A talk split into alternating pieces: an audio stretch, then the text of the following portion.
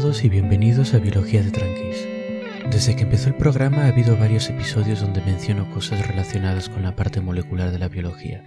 Hablo de ADN, de bacterias, de proteínas, de virus. He hecho lo que he podido para ser descriptivo sin meterme en detalles escabrosos sobre átomos, cómo forman moléculas, cómo interactúan las moléculas, etc. Porque eso es meterse en una vereda de la que no se sale nunca, y son cosas muy difíciles de entender aun con mucho tiempo, interés y dibujitos delante. Para entender lo básico se pueden omitir o explicar por encima, y es lo que he estado haciendo. Pero aun para entender lo básico hay un problema, y es que las células, las proteínas, las moléculas y esas cosas son muy difíciles de visualizar. Simplemente por mucho que explique que una proteína hace X o Y o que dentro de una célula está ocurriendo Z, nuestra cabeza no lo tiene fácil para crearse una imagen mental. Por supuesto el problema principal es el tamaño, Hace unos cuantos episodios atrás hablé de lo difícil que era hacernos una idea de lo gigantescos que eran nuestro sistema solar, nuestra galaxia, nuestro universo. Son cosas que desafían nuestra imaginación. Y de la misma forma visualizarlo muy pequeño se hace también difícil. En realidad solo somos monos pelados que hemos evolucionado para vivir dentro de unas escalas de tamaño, distancia, temperatura, presión, etc. muy estrechas. Y nuestro cerebro por tanto refleja eso. Para nuestras pobres neuronas todo lo que está por debajo de un tamaño que podemos ver cómodamente es algo muy pequeño, y más o menos lo clasificamos dentro del mismo cajón mental. Pero hay muchas variedades de pequeño. Mirad vuestra mano, por ejemplo. Son curiosas las manos, pero ese es un tema para más adelante. Si miramos nuestra mano vemos un objeto relativamente pequeño. Si la abrimos, la distancia aproximada entre las puntas de nuestro pulgar y nuestro meñique son 20 centímetros. Eso puede no parecernos demasiado, pero desde según qué perspectivas es un auténtico paisaje. Hablemos, por ejemplo, de Demodex. Demodex es un ácaro. Los ácaros son animalitos de la familia de las arañas que normalmente son muy pequeños, tanto que viven en partículas de polvo, hojas de planta y en el caso de Demodex en nuestra piel. Mirad atentamente vuestra mano. ¿Veis alguno? Probablemente no. Estos animalitos miden menos de la mitad de un milímetro, así que no se ven a simple vista, pero están ahí, reptando por vuestra piel. Pero no nos tiene que dar miedo o asco. Son animalitos tan pequeños que nunca nos daremos cuenta de que están ahí, y son inofensivos. A veces pueden salirse de madre y causar problemas como dermatitis, pero incluso entonces la cosa es fácilmente tratable, así que no nos preocupemos de su presencia. El caso es que desde la perspectiva de un Demodex los 20 centímetros de nuestra mano son casi un kilómetro, es el tamaño de un pueblo, y las líneas de nuestra piel son como zanjas profundas donde refugiarse de la luz. Nuestro cuerpo para ellos es un mundo gigantesco y complejo, tan grande que nunca vivirán lo suficiente para explorarlo entero. Y sin embargo Demodex es bastante grande en comparación con las células que come. Una célula de nuestra piel es para Demodex más o menos del tamaño que nuestro teléfono móvil es para nosotros. El tamaño del que estamos hablando, el de las células, es de 30 micrómetros, tres centésimas partes de un milímetro. Es una medida tan pequeña que no nos dice nada, ¿verdad? Quizá relativizando entre nuestra mano, Demodex y la célula nos hagamos una pequeña imagen mental del tamaño. Pero no nos demos palmaditas en la espalda todavía, porque acabamos de empezar. Dentro de lo que es el tamaño de las células de humanos, animales y plantas, una célula de la piel no es especialmente grande. De hecho, hay seres unicelulares como las amebas que le pasan el trapo, alcanzando el medio milímetro de tamaño. Eso es muy grande, de hecho es más grande que el Demodex, que es un ser vivo compuesto de muchas células, con su boca, sus patitas, su sistema digestivo, etc. Y sin embargo, esta célula de la piel es enorme, es gigantesca si la vemos desde la perspectiva de una bacteria. Las bacterias son la forma de vida más sencilla y pequeña que existe. El paquete básico, una bolsita de agua con una composición distinta a lo que la rodea. En comparación con ellas, nuestras células son muy alta tecnología y muy muy grandes. Pongamos ejemplo a Escherichia coli, una bacteria muy común que convive con nosotros dentro de nuestro sistema digestivo. Esta bacteria tiene forma de píldora, más larga que ancha, y su medida más larga es de 3 micrómetros, tres milésimas partes de un milímetro, diez veces más pequeña que la célula de la piel. Esto puede no parecer demasiado, pero al ser la bacteria alargada y la célula de la piel redonda, la diferencia total de volumen es enorme. De hecho, como comenté en el episodio que hablaba de un tratamiento nuevo contra el cáncer, es bastante común que haya bacterias dañinas que infectan células metiéndose en su interior. Es el caso, por ejemplo, de la bacteria que causa la tuberculosis.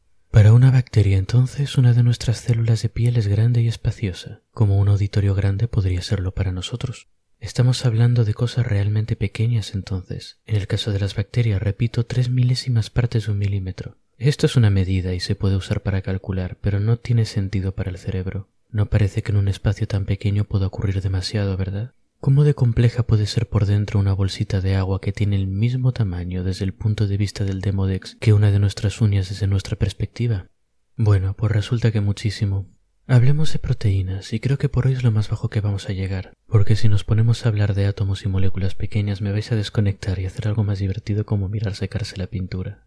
Las proteínas son maquinaria compleja, son una cosa difícil de describir, más que nada porque no hemos conseguido verlas directamente. Su forma básica es el de una serie de componentes formando una cuerda, como cuentas en un collar o eslabones en una cadena, y estos componentes se llaman aminoácidos. Seguro que lo habéis escuchado por ahí. Pero esta forma de cadena alargada no dura mucho tiempo. Resulta que hay 20 tipos diferentes de aminoácidos y cada uno tiene su propia personalidad, y dar forma a esta nueva cadena resulta ser algo parecido a sentar a 300 personas a una cena diplomática, atendiendo a las relaciones y caprichos de cada asistente. Algunos aminoácidos se sienten atraídos o repelidos entre sí, con distintos grados de fuerza, así que quizá un aminoácido se sienta atraído por otro que está a 20 o 30 posiciones más adelante en la cadena. Entonces lo doblamos para que se encuentren. Pero esta doblez ha puesto cerca dos aminoácidos que preferirían estar separados, así que doblamos la cadena en una forma extraña para que los atraídos estén cerca, pero los repelidos estén lejos. Pero ahora resulta que a algunos de los aminoácidos no les gusta el agua, lo cual es un problemón si vives dentro de una célula, así que intentan rodearse de otros aminoácidos a los que no les importa o incluso les gusta. El resultado es que esta cadena se gira, se enrolla sobre sí misma, se hace nudos. Imaginaos el peor nudo de estos que se forman en el cable de unos auriculares que has dejado dos años en el cajón de los cables, pero todavía peor, mil veces peor. Como veis, estas interacciones pueden llegar a ser complicadísimas, pero el resultado final de todo este enmarañarse y anudarse y enrollarse es una forma que en realidad es muy consistente. Dos cadenas de aminoácidos iguales normalmente acabarán enrolladas de la misma forma, y estas formas son muy elaboradas. La forma en la que yo me tiendo a imaginar las proteínas son como esculturas de cuerda. Os dejaré una foto en la descripción. Estas formas tan complejas de escultura de cuerda convierten a las proteínas en auténticas maquinitas de tamaño microscópico. Tanto la forma física como las propiedades químicas de los aminoácidos que quedan mirando hacia la superficie las hacen capaces de interactuar con otras moléculas de forma muy efectiva, y dependiendo de su secuencia y forma pueden cumplir muchísimas funciones diferentes. La hemoglobina, por ejemplo, es una proteína que agarra moléculas de oxígeno y las vuelve a soltar cuando se dan ciertas condiciones. En seres humanos y otros animales cumple el papel de transportar oxígeno dentro de los glóbulos rojos de la sangre. Como curiosidad, aunque la hemoglobina se pega al oxígeno, le gusta mucho más pegarse al monóxido de carbono. Así que cuando nos exponemos a este gas debido a estar en contacto con humo de tabaco o el escape de vehículos, nuestra sangre se dedica a transportar todo el monóxido de carbono que puede en vez del oxígeno que debería. Esto es dañino, claro, y potencialmente letal si hay tanto monóxido de carbono que nuestra sangre deja de transportar el suficiente oxígeno para vivir. Así que si estáis expuestos a humo de tabaco de coches, recordad ventilar bien. Pero volviendo a proteínas, otras funciones incluyen transportar cosas desde el interior al exterior de la célula o viceversa, o romper moléculas en otras moléculas más pequeñas para poder sacar energía de ellas. Cada proteína, por tanto, es una escultura de cuerda muy complicada compuesta por cientos de aminoácidos, una máquina para un propósito específico, y son enormes para los estándares de una molécula. Sin embargo, aun con lo grandes que son, una célula de bacteria media contiene aproximadamente dos millones y medio de proteínas individuales. Si las proteínas fueran gente, la bacteria, esa cosa tan pequeña que nos cuesta tanto esfuerzo imaginar, es Roma. Cada bacteria es como una pequeña ciudad de proteínas atareadas yendo de un lugar para otro, cumpliendo cada una su función para mantener esa enorme estructura funcionando. No está mal para la forma de vida más sencilla que existe, ¿verdad? Y sin embargo, aun con todo esto hay un hueco importante en mi analogía, y es que las proteínas no son gente. Nosotros sabemos dónde ir, sabemos qué hacer y nos movemos con propósito, aunque los lunes por la mañana nos cueste mucho. Pero las proteínas, pese a ser pequeñas maquinitas moleculares y complejísimas esculturas de la cuerda más pequeña, no tienen cerebro, son objetos inanimados. ¿Cómo puede ser entonces que estos millones de proteínas se organicen para realizar su función correctamente y para mantener a la célula viva? Si yo soy un ciudadano romano, y mi trabajo es fabricar souvenirs y venderlos a tiendas para turistas, por ejemplo. Voy a conseguir los materiales, elaboro mis, no sé, mis réplicas del Coliseo, voy a la tienda y se las doy. Pero ¿qué pasaría si fuese una inocente proteína sin saber nada de la vida, perdida en esta enorme ciudad? ¿Cómo sé qué hacer? ¿Cómo sé dónde ir? Bueno, en el caso de las proteínas, la solución es pasearme por Roma hasta que llego a mi destino por casualidad. Veréis, en el universo de las cosas muy pequeñas todo está constantemente en movimiento.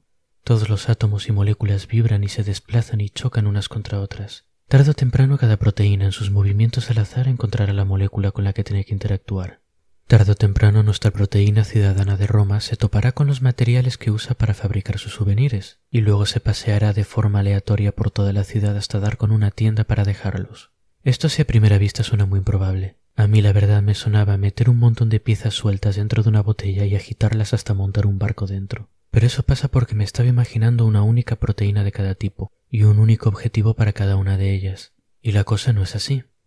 Aunque hay millones de proteínas dentro de la bacteria, muchas están repetidas, y las moléculas con las que tienen que trabajar también. Así que tarde o temprano algunas de estas proteínas moviéndose aleatoriamente encontrarán alguno de sus objetivos. El trabajo se irá haciendo un ritmo aceptable y la bacteria seguirá viva. Esta tendencia de los átomos y moléculas a vibrar y moverse constantemente nos puede parecer extraña, pero en realidad es algo que podemos observar día a día y sin aparatos. La intensidad y frecuencia de los movimientos de las partículas de un objeto, ya sea una bacteria, una persona o una taza de té, depende de la energía que contengan, y nosotros percibimos esa energía y esa agitación como calor. Cuando tocamos una taza de té recién hecho, por ejemplo, la notamos caliente porque acabamos de introducir un montón de energía en el agua al calentar la tetera, y todas las moléculas se están agitando como locas, tanto que algunas de ellas rompen con las fuerzas que las unen al resto y se elevan en el aire en forma de vapor. Estos movimientos son las razones por las que calentamos el agua antes de hacer té. Queremos que las moléculas se muevan lo más rápido posible, para que los componentes que están en las hojas se mezclen con el agua y le den sabor. En agua fría las moléculas se mueven menos, por tanto tendremos que dejar reposar la bolsa dentro del agua mucho más tiempo para alcanzar el mismo nivel de sabor. Cada vez que hacemos un té, por tanto, estamos usando esta ley fundamental de la física, y cada vez que tocamos un objeto estamos midiendo automáticamente cómo de intensos son los movimientos de los átomos y moléculas que lo componen. Vaya concepto, ¿no? Las mismas fuerzas que fabrican el té son las que hacen que esta pequeña roma molecular de las proteínas, que es una bacteria, funcione, que viva y que incluso se divida. Una célula no es más que un montón de tés preparándose al mismo tiempo, y mientras haya algo de movimiento molecular todos irán preparándose a su ritmo, y estas fuerzas son también las que están funcionando dentro de nuestras células, preparando todos nuestros test y haciendo que yo pueda grabar esto y vosotros podáis escucharme. O quizá no. Aquí es donde espero que toda mi charla sobre tamaños adquiera sentido. Esta necesidad de que cada proteína encuentre su objetivo, de que cada test se haga su debido tiempo, pone un límite superior al tamaño de una bacteria. Las moléculas se mueven, sí, pero no de forma ilimitada. A medida que el volumen interior de la bacteria crece, las moléculas que entran del exterior, o las que se fabrican, tienen que recorrer mayor distancia y es más difícil que reaccionen con sus compañeras adecuadas. Todo el metabolismo de la célula, en resumen, se vuelve mucho menos eficiente. Es como poner una única bolsa de té en una jarra de litro a temperatura ambiente. Quizá acabes con algo parecido a té, sí, pero más te vale armarte de paciencia porque va a tardar.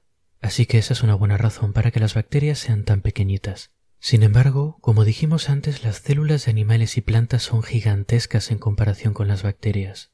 Si una bacteria es la Roma de las proteínas con sus dos millones y medio de habitantes, una célula humana es China. Es miles de veces más grande y contiene unos 1500 millones de proteínas tirando por lo bajo, cada una de las cuales debe cumplir su labor si queremos que esta metrópolis microscópica sea viable. Y las células humanas ni siquiera son tan grandes en comparación con, por ejemplo, una ameba que también es unicelular. Si somos una bacteria, estas células gigantescas no tienen sentido para nosotros. Son como dioses alienígenas que no deberían ser posibles, que funcionan con otras normas distintas. La próxima semana hablaré de cómo pueden ser posibles estos dioses alienígenas. Y los desmitificaré un poco, me temo, ya que la respuesta, como para tantas cosas, es que es cuestión de organizarse bien y tener recursos. Hasta entonces, pues, y espero que hayáis disfrutado el episodio.